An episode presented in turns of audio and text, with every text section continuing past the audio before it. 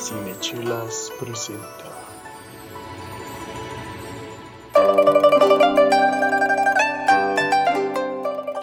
Soy un guerrero, pero también soy una niña. Suki. Hola, bienvenidos a un episodio más de Avatar, la leyenda de Ang, un episodio a la vez. Yo soy Karina Mejía y es un gusto compartir un espacio nuevamente con ustedes. Aquí, como siempre, me acompaña y espero que siempre lo haga mi queridísimo amigo Charlie. ¿Qué tal? Yo soy Charlie Acevedo y pues vamos arrancando ya con el cuarto episodio de este análisis que estamos haciendo de la obra de Brian Konietzko y Dante Di Martino. Nos encanta y por eso estamos haciendo esto. No vamos a repetirlo una vez más. Entonces, pues vámonos a este cuarto episodio que tiene una lección muy interesante, toca un tema muy, muy frágil hoy en día. Que, bueno, lo y vamos a esto descubrir. fue, o sea, esta serie Esto fue es hace de 10 años. o sea, 2003, 2004 y esto demuestra como qué rollo traían los creadores en ese entonces, que ahorita son temas que están en boga, ¿no? O sea, ellos iban 10 años adelante. Claro, claro. O bueno, son ideas que estaban allí dentro del, de este, del pensamiento de la gente, pero no podían llegar a los medios todavía. Entonces, pues vamos empezando con algo que se llama Los Guerreros de Kiyoshi. que precisamente es el nombre de este episodio. Y bueno, vamos empezando diciendo que nuestros héroes acaban de salir del Templo del Aire del Sur y se dirigen hacia, hacia este, la tribu del Agua del Norte. Y empieza este episodio con Zuko y Airo eh, teniendo una escena muy cómica donde este, Airo llega y le dice a Zuko, tengo, no, tengo algo que decirte, pero no te vas a enojar. Y el otro, no te preocupes, me has enseñado a, A controlarme. y- ese control que como que aprendió en el apellido. o en que el por lo menos anterior. el tío Airo ha Ajá. intentado así como pues a ver, inculcarle, a un pues- poquito aunque sea que se le haya pegado a este chamaco. pues resulta que no, nadie sabe dónde está el avatar, que porque es un maestro del, de- Del del- camuflaje. no sé. y resulta que corte A, Ang tiene todos estos lugares que él quiere visitar antes de llegar a la tribu. Y que en realidad no es que esté evadiendo a. Zuko, en realidad es que no sabe a dónde quiere ir y pues anda brincando de una isla. Yo siento que está evadiendo su responsabilidad, pero luego hablaremos de esa característica de Ang. Y bueno, ¿a dónde quiere llegar primero? A la isla Kiyoshi, donde quiere montar el elefante koi, que básicamente es un pez enorme. Koi. Pero no enorme, gigantísimo. O sea, yo creo que una ballena azul le queda corta a este pez, porque una ballena es larga, pero este animal es largo y es ancho, o sea, es una monstruosidad, ¿no? Y que nos da como un pequeño avistamiento a el mundo fantástico, o sea, la parte fantástica de este mundo. que tiene sus partes bonitas y sus partes feas también, como lo es el unagi, eh, que para los fans, fans de Friends no, no es, no es eso de que te estás poniendo los dedos. En, en este caso, Friends es- no entra en este podcast. no tiene nada I'm que ver. no tiene nada que ver. Pero el unagi este, se lo encuentra tratando de, de montar a este pez elefante koi. Y el unagi viene siendo un monstruo marino, una Exacto. especie de- como de serpiente que escupe Y que se come elefantes. Imagínate la, la dimensión de esa cosa. o y sea. que en lugar de escupir fuego como lo haría un dragón tradicional, pues como él vive en el agua, escupe agua, agua básicamente. Y bueno, ah, después de tener, es- esto lo hace Ang queriendo como que cachar la atención de Katara, como que de eso se trata, eh, de eso quiere hacer él en este episodio, ¿no? Y que vemos por, por primera vez una parte de la personalidad de Ang que no habíamos visto antes, como este interés romántico con Katara, que pues es un niño, o sea, es como el romance de un niño Claro. de 12 años, o sea, Y de- eso es un romance puro, vaya. Sí, o sea, sin malas intenciones ni nada. ¿Y qué hace él? Pues tratar de llamar la atención de la única forma que sabe, o sea, haciendo, Haciendo, truquitos ajá. con canicas, este, montando al, al elefante koi, y que bueno, precisamente todo esto pasa en un ambiente de agua, todo el episodio tiene que ver con el agua, que me gustaría mencionarlo porque pues seguimos en el libro Agua, seguimos en la temporada 1, y que precisamente también Zuko, a la par, como hemos estado hablando, en todos estos episodios vemos como estas dos historias que van Paralelas. de manera paralela, que se enlazan en algunos momentos, pero cada uno tiene como, como su, su historia, ahora sí. Zuko también ha estado en el agua todo este tiempo, o sea, no ha estado en su elemento que es el fuego. El Él también ha estado en el agua porque ha estado desterrado en un barco por tres años. Entonces, la búsqueda del avatar en, toda la parte del agua y aprender agua control no solo se queda con Ang y con Katara, sino que Zuko también vive la etapa agua a la par que ellos, ¿no? Y esto sucede sí en, en una isla, por eso está todo en contacto con el agua, pero es una isla peculiar porque justo cuando estaban sintiéndose relajados, son emboscados por un montón de, de guerreros que los apresan en cinco segundos, yo creo que ya los neutralizan a todos y meten a una bolsa a Momo, como se atreven, y, este, son entregados ante las autoridades del pueblo, ¿no? Em, son presentados ante el, alcalde de, de, Kiyoshi, que es esta isla, como eh, espías de la Nación del Fuego, porque obviamente no traen vestimenta similar a, esta y pequeña isla del, Reino de la Tierra, entonces, obviamente, parecen extraños. Y eh, me gusta mucho esta escena donde Soka dice, déjense, ellos tienen los ojos vendados, ¿no?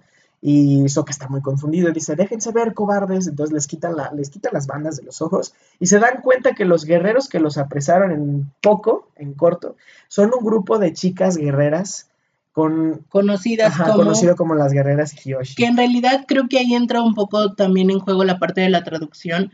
Eh, el idioma original de esta serie es en inglés, entonces el nombre original del episodio es eh, The Kyoshi Warriors, que básicamente Warriors aplica para hombres como para mujeres.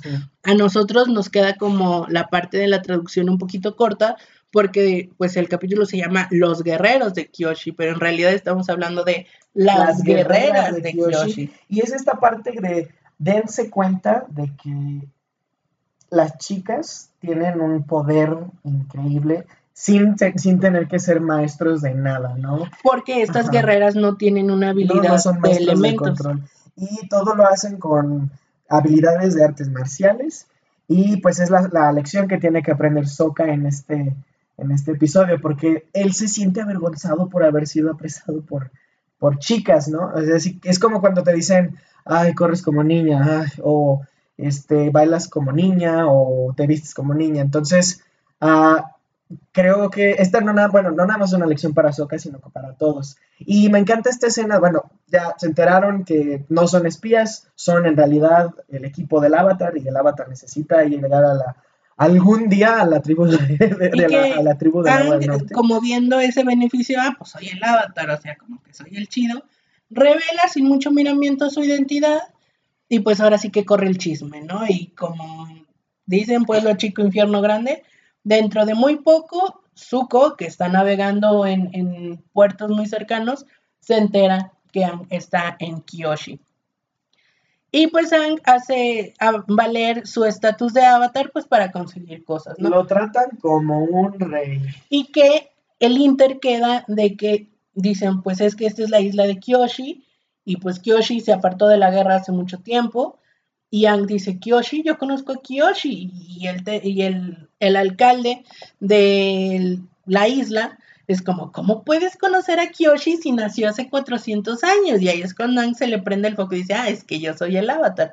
Entonces, aquí se nos revela el siguiente avatar. El anterior avatar. Anterior, ajá, exactamente. Ahorita conocemos a Ang y antes de Ang fue el avatar Roku, Fuego, y antes de Roku fue el avatar Kiyoshi, primer avatar mujer que se nos presenta en la historia y que precisamente también era una guerrera Kiyoshi, ¿no? Porque la vemos en este uniforme eh, de guerrera con un maquillaje distintivo de estas mismas guerreras y con una especie de herramientas que son estos abanicos dorados que son parte de la indumentaria de las guerreras de Kyoshi, ¿no? Entonces ya van tres avatars que se nos presentan, aire, fuego, tierra. Eh, cada, en cada episodio se nos va revelando un poquito más como del pasado de estos avatars, de dónde venían, quién eran, pero hasta este momento Kyoshi era el avatar tierra más, mm, más reciente, por así decirlo. Y recordando el pequeño reto que dejamos en el capítulo anterior, si, si ustedes se acuerdan de quién es en este episodio ¿Quién es el avatar anterior a Kiyoshi? Déjenlo en los comentarios. A ver quién le atina, a ver quién se acuerda. A ver quién se acuerda. Y bueno, continuando con nuestra trama, sí, Soka, digo Soka, Zuko se entera de que eh, el avatar está en Kiyoshi. ¿Y qué hace? Pues vamos a cacharlo, ¿no? Se lleva a su tropa y vámonos.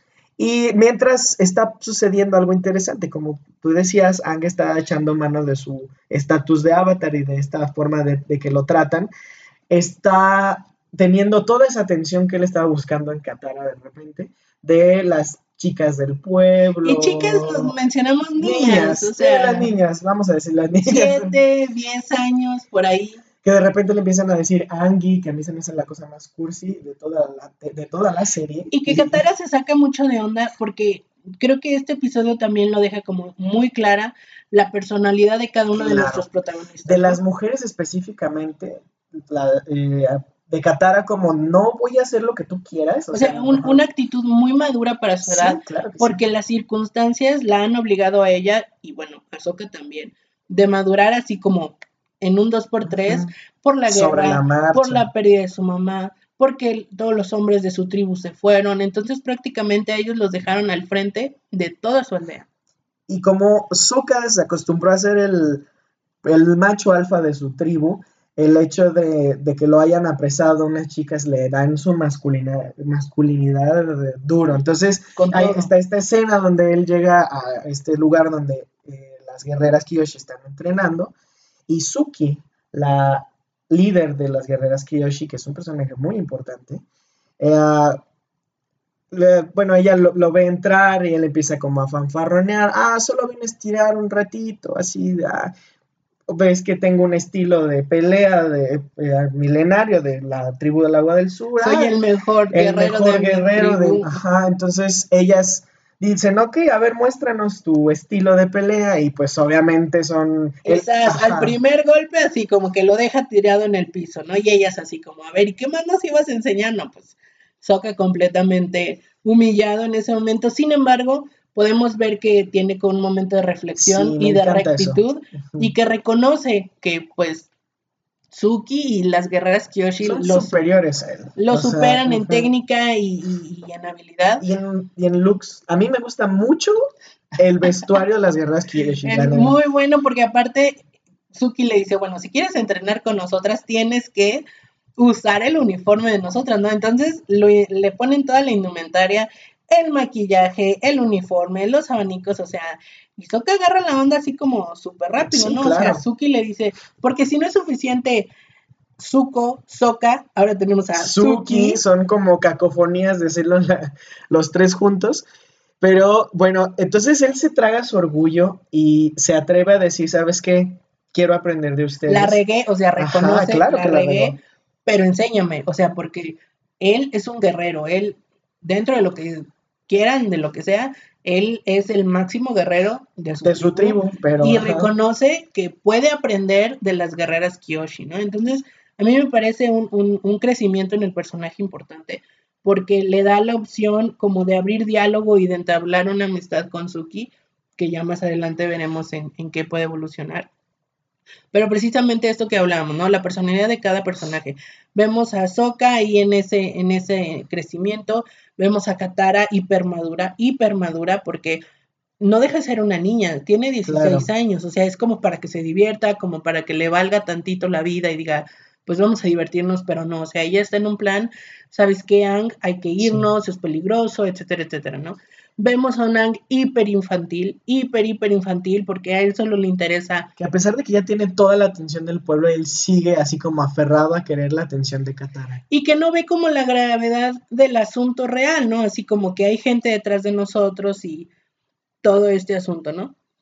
Y también vemos la impaciencia de Zuko. O sea, creo que es lo más característico de esta fase de Zuko, su impaciencia, así de, Claro. ¿dónde está el avatar? ¿Por qué no está aquí? Hay que capturarlo. O sea, esta parte de cero paciencia. Y pasamos como al clímax donde ya está llegando Zuko a la isla Kiyoshi y eh, Ang hace, bueno, hace uso básicamente del, del pescado koi y del unagi, que son estos, estos, este, estos animales que rondan la isla Kiyoshi, para deshacerse de ellos, ¿no? Y eh, termina, siento que el final sí es así como muy, el equipo Rocket ha, pe- ha perdido otra vez, pero eh, pues yo creo que lo, lo de por medio importante de este episodio es am, cómo las guerreras Kyo- Kyoshi son una especie de ejemplo para decirlo, golpeas como niña. Claro, porque eres una niña, o sea, Y eso no interfiere Ajá. con el hecho de que pueda ser un guerrero. exacto. Y de hecho, se enfrenta, eh, se enfrenta Sokka a la Nación del Fuego usando la técnica de combate de las guerreras Kyoshi. Y logra Y salvar. logra a salir, o sea, es mejor que usar el boomerang probablemente. Sí, lo dije, a mí no me gusta el boomerang. Entonces, eh, así es como concluye. Vámonos a hablar entonces ahora de nuestras referencias, de qué encontramos eh, de la vida real en, esta, en este episodio. Bueno, creo que la referencia más eh, que se distingue más en este episodio es evidentemente las guerreras Kyoshi con pues toda la cultura samurái, desde el maquillaje que utilizan ellas, Es como Eh, del teatro kabuki, ¿no? es una Japonés, especie ajá. de alusión al teatro, De hecho, precisamente. la palabra kiyoshi suena muy japonesa, ¿no? No suena tan china ni como coreana. Kiyoshi suena... Sí, me suena a cultura japonesa. El uniforme de las guerreras de Kyoshi, yo lo veo 100% inspirado en todo lo que tiene que ver con la indumentaria samurái, la pechera, este, los colores incluso también Y esto muy que, que distintivos. es como un faldón también, que, que, no sé, termina siendo un faldón o una especie de como de pantalones anchos. Que Yo creo que sí es una falda, Ajá. porque sí, yo creo que sí es una falda, porque cuando Ang le dice lindo vestido, Sokka, cuando está entrenando, Ah, claro, sí, entonces, sí yo creo que sí es un vestido, pero eso no le quita como la parte, ahora sí, como que ruda o, Claro que o, no. Ajá. mm, poco delicada, podríamos decir, de, de lo que Sí. implica ser un guerrero. Y que de hecho Suki explica, ¿no? Este, el hilo dorado representa la valentía, este, y, que sí hay una historia, ¿no? Detrás de los elementos que componen el uniforme de las guerreras Kyoshi. Y muy importante, la técnica de combate. Yo veía a las guerreras Kyoshi combatir contra los soldados de la Nación del Fuego e inmediatamente me recordó el estilo de combate de los ninjas, así muy sigiloso, este, que no sabes ni por dónde llegó el golpe. Es decir, no es este estilo de combate rudo, de cara a cara, no, o sea, te llegan por atrás, por la espalda, tres golpes y ya estás en el piso, ¿no? Entonces, creo que es una referencia muy, muy clara a toda la cultura samurái ninja, precisamente de Japón. Incluso podríamos decir, porque Kiyoshi es una isla, aparte de algo enorme que es el Reino Tierra. ¿Será que Kiyoshi es una apología a Japón en general? Podría ¿Podría ser, decirse? yo creo que sí, porque digo, no hay que revelar, pero más adelante vamos a ver cómo nació la ¿Cómo isla nació? de Exacto, Kyoshi, sí. que bueno, ahí a lo mejor se resuelven algunas dudas, ¿no? Y otra referencia que encontramos fue la inspiración para la armadura de Zuko, que lo vemos en full uniform cuando sale a cazar al avatar en sus rinocerontes. Claro. Eh, muy, muy fácilmente podemos darnos cuenta, una referencia clara al diseño de su casco en específico, es exactamente igual a, ahora sí que la cara del escarabajo samurai, que tiene como esta especie como de sí, como ese ay, cuerno. sí, un cuerno cuadrado. No sé, les vamos a dejar las imágenes en nuestro Instagram, arroba cinechelas, para que ustedes puedan ver como la referencia del escarabajo con el casco de Zuko y ustedes nos dicen si sí se parece, si no se parece, porque precisamente como tú decías, y me parece que lo leí en algún momento, eh, todo lo que tiene que ver con la Nación del Fuego tiene mucha inspiración en Japón. Y creo que una de las cosas que los creadores intentaron hacer fue sí, tomar referencias reales de todo lo que es este mundo oriental hacia China, bueno, obviamente India. Asia como conjunto continente, China, India, Japón, todo, toda esta influencia, pero sin ser específicamente muy marcado de dónde viene cada nación como para que el auditorio dijera, ah, es que los malos son los japoneses, ah, los buenos son los hindús, no, por- o sea, hicieron una mezcla ahí bastante equilibrada y bastante buena, como de todas estas referencias que sí tenemos en el mundo real, pero precisamente no querían que hubiera mm, políticamente nadie agredido, ¿no? Exacto. Y me parece una decisión muy, Muy, muy sabia. buena. Sí, hoy en día, de hecho, ellos no lo hicieron en su momento, hoy en día ya no se puede hacer, o sea, es, es algo que está recriminado totalmente por todo el mundo. Entonces, bueno, concluimos aquí nuestro eh, el episodio. eh, de lo, a mí me gusta, creo que de, de toda la- de, de toda esta temporada, creo que es de mis favoritos. Yo creo que es mi top 5. Es Al muy final, bueno, ah, es está, está muy padre. Y ah, pues bueno, vamos a entrenar como guerreras Kiyoshi. Yo sí, yo sí quisiera pintarme un día a ver qué tal. Así como. Soca. Así como Soka. No sé, solo para ver qué tal, qué tan chulo me veo. Y bueno, pues es hora de despedirse, Cari. Muchas gracias por haber estado con nosotros el día de hoy, tarde, noche, mañana, sin importar el momento y el lugar en el que, entre- en el que te encuentres. Queremos agradecerte por haberte quedado con nosotros hasta el final. Yo soy Karina Mejía, me encuentras en Instagram como Karina Mejía, arroba Karina Mejía Picie, y nuestras redes sociales de nuestra, nuestro proyecto general, General. Cinechelas, arroba Cinechelas. Ahí vamos a dejar todas estas referencias visuales de las que te hablamos para que tú también puedas comentarlas, puedas decirnos qué te parece, si sí te parece, si no, si tú encuentras parecido o alguna otra referencia que Con nosotros cultura. sí, hayamos sí. omitido. Y pues esperamos tus comentarios por ahí. Bueno, yo soy Charlie Acevedo, me puedes encontrar en Instagram como Charlie Chelas Blog. Y bueno, mantengan el equilibrio en sus vidas. Nos vemos en el, nos escuchamos en el próximo episodio. Hasta la próxima.